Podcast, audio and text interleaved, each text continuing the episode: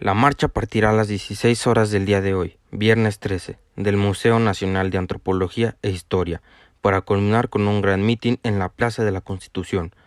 Ha llegado el día en que nuestro silencio será más elocuente que las palabras que ayer callaron las bayonetas, desplegado en el día 13 de septiembre de 1968 más que motivos en mi participación en el movimiento estudiantil popular de 68, son fines y valores presentes los que me condujeron a unirme y que sintetizo en este breve coloquio de un maestro a un alumno en el inicio del movimiento. He aprendido tanto de ti en esto de ser hombre, que mi mejor respuesta es apoyar tu lucha, que ahora es nuestra, y continuarla hasta el final. Doctor Fausto Trejo, profesor de Psicología de la Facultad de Filosofía y Letras de la UNAM, miembro de la Coalización de Maestros, preso en Lecumberri. Criticar al César no es criticar a Roma, criticar a un gobierno no es criticar un país.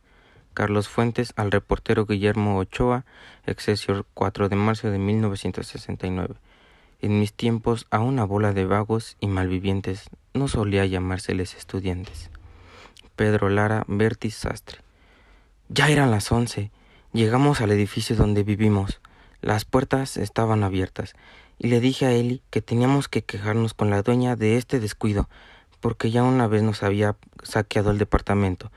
Entró primero Ana, nuestra hija de dos años, luego yo y después Eli. Subió Ana un par de escalones y ahí estaba un tipo sentado en las escaleras. Al acercarnos le dijo a Eli Buenas noches, maestro. Él le respondió. Buenas noches. Lo único que hizo fue tomar a Eli del brazo y decirle, Maestro, me lo llevo. Yo le pregunté, ¿por qué? ¿A dónde?